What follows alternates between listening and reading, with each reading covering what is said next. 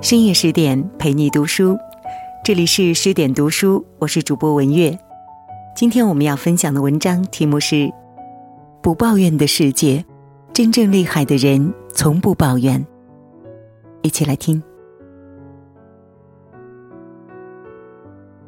看过这样的一个小故事：一名年轻的修道士来到一个恪守静默戒律的修道院，所有人都要在院长同意之后才能发言。五年后，院长召见他，允许他讲两个字。修道士沉思片刻，说：“床硬。”院长听罢，同意给他换张床，便转身走了。又过了五年，院长再次找到他，和上次一样，只让他说两个字。这次修道士说：“脚冷。”等十五年的时候，当院长再问他，修道士却说。我走。没想到院长欣慰地说：“这样最好不过。自从你来之后，除了发牢骚，什么也没做。”这是美国心灵导师威尔·鲍温在成名作《不抱怨的世界》中讲述的一则寓言故事。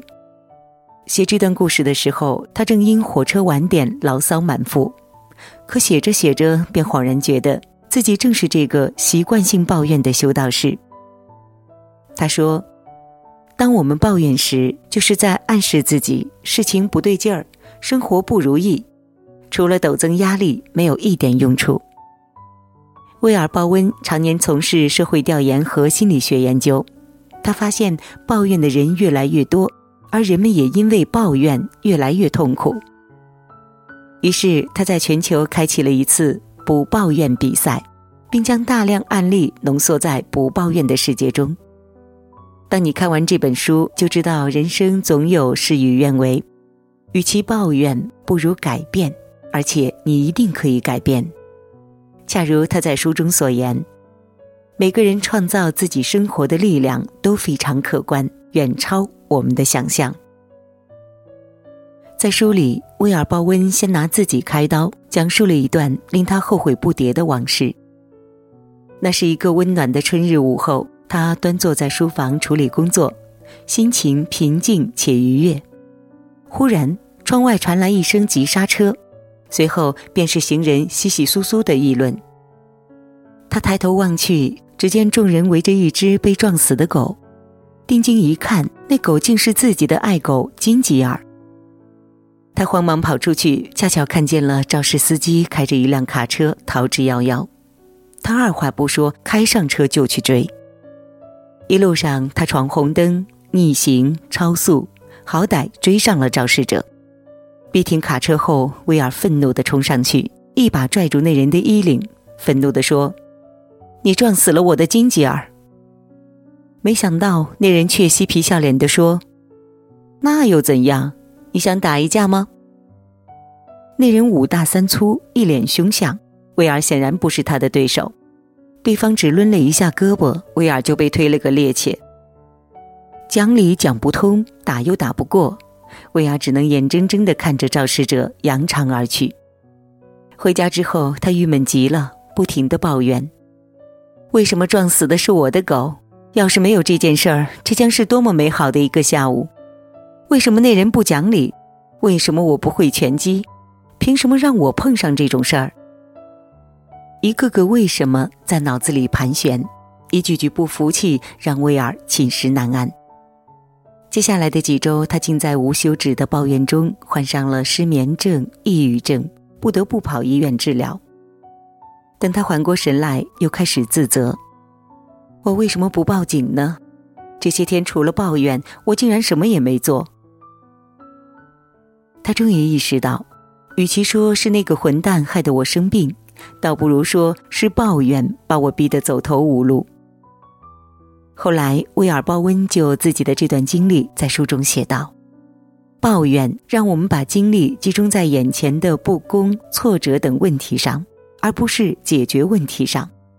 这是一种充斥着负能量的行为，只会让我们更加糟糕。不仅仅是威尔，在生活当中，我们也时常抱怨。”工作太累了，客户真难缠，伴侣一点也不体谅，孩子太不懂事儿了。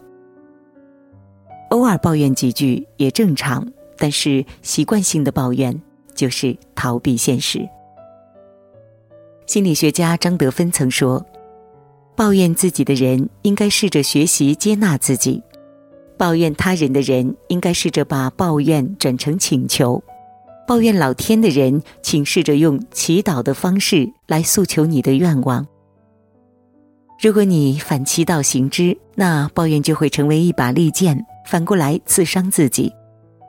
抱怨本质上是自我折磨。”很赞成作家詹姆斯的一句话：“你是今天的思想所造就的模样，也将被明天的思想牵引着向前走。”这也就是心理学上讲的，改变想法和思维模式，就能改变生活。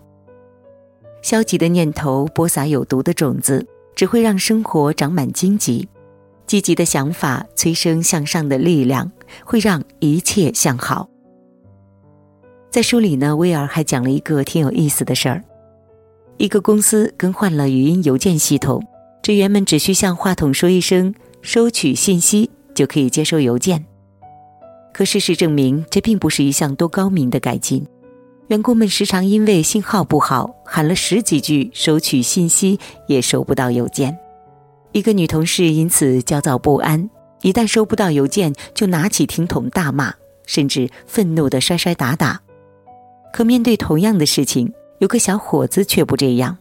起初他也抱怨，但很快就开始研究怎么解决。他归纳了几条整改建议，反复和技术部门沟通，终于在几周之后顺利解决了问题。他因此深得领导青睐，一年后晋升为部门主管。而那位只知道埋怨的女同事，却因为频频出错被辞退。威尔说。抱怨产生的负能量，必须在停止抱怨后才能消散，而人生变好，恰恰是从戒掉抱怨开始。在书里，威尔列举了不少例证：有人经商被骗，损失惨重，却在放下怨恨后得以东山再起；有人身患重疾，埋怨老天，却在看开后身体有所好转；还有人遭遇车祸、枪击等突发意外。慢慢释怀后，回归了生活正轨。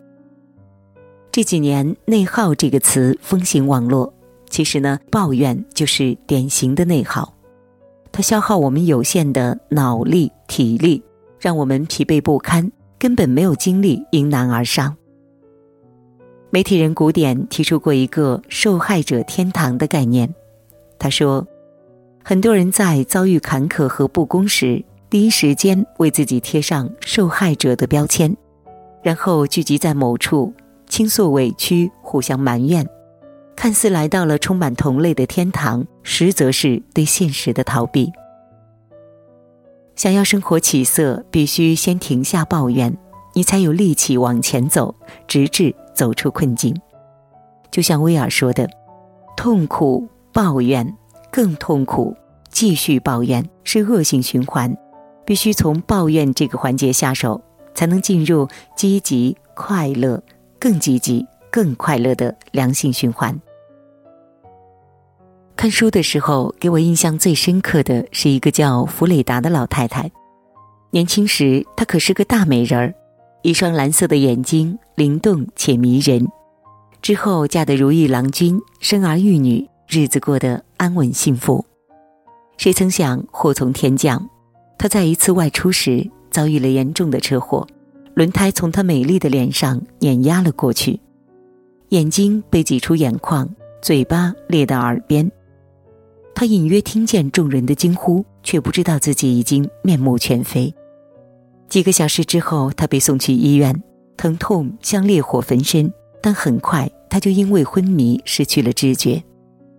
等他再醒来，得到了一个悲痛的消息：他被毁容了。且难以修复。大家本以为弗雷达会崩溃，却不想他竟然说：“我恨那个司机，但我原谅他，因为我想尽快好起来。”之后的几十年，弗雷达经过二十二次整容手术，才有了一张看起来不那么可怕的脸。人们从未听过他抱怨，更没有看见他哭过，反而时常听见他拿自己的假眼球开玩笑。他像从前一样自信地站在镜子前，看着微笑的自己说：“你瞧，这假眼球一点不比真的差。”车祸后，他做起了小买卖，还把几个孩子培养成才。弗雷达八十三岁这一年，威尔受邀参加他的生日聚会，完全被他的乐观和活力折服。他在书里写道：“弗雷达一进来，整个屋子都明亮起来，你完全看不出他已经八十多岁了。大家都以为那场车祸足够毁掉他，但在他这里，车祸、毁容、病痛不过是美妙人生的一个插曲。”弗雷达笑着说：“那场车祸无法改变我，我还是之前的那个美人儿，只不过现在是内在美。”看完弗雷达的故事，我想起白岩松的一句话：“没有谁是容易的，每个人都有自己的宿命，委屈、挣扎、奋斗，没什么可抱怨的。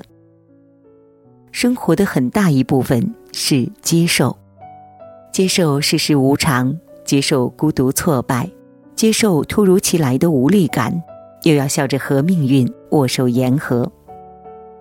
自知者不怨人，知命者不怨天。就像爱因斯坦说的：“强者从不抱怨生活。如果不满现状，就奋力去改变；如果无能为力，就保持乐观。当一个人遇事不怨，就没有事能难住他。”最后呢，我们再讲一个三明治的小故事。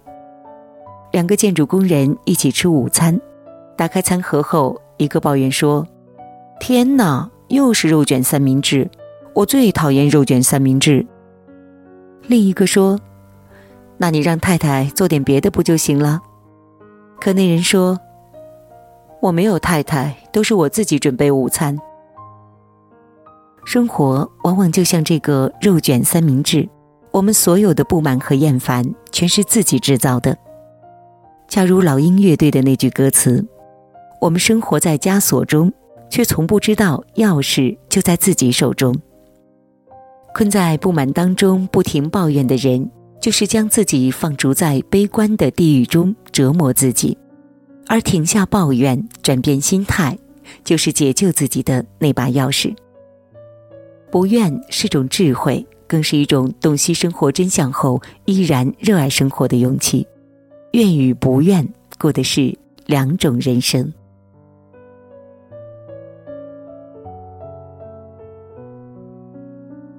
好了，今天的文章就分享到这里了。如果您对我们的文章有自己的看法和见解，欢迎在文末留言区留言互动哦。我是爱交朋友的文月，今天就到这里了，我们下期再见。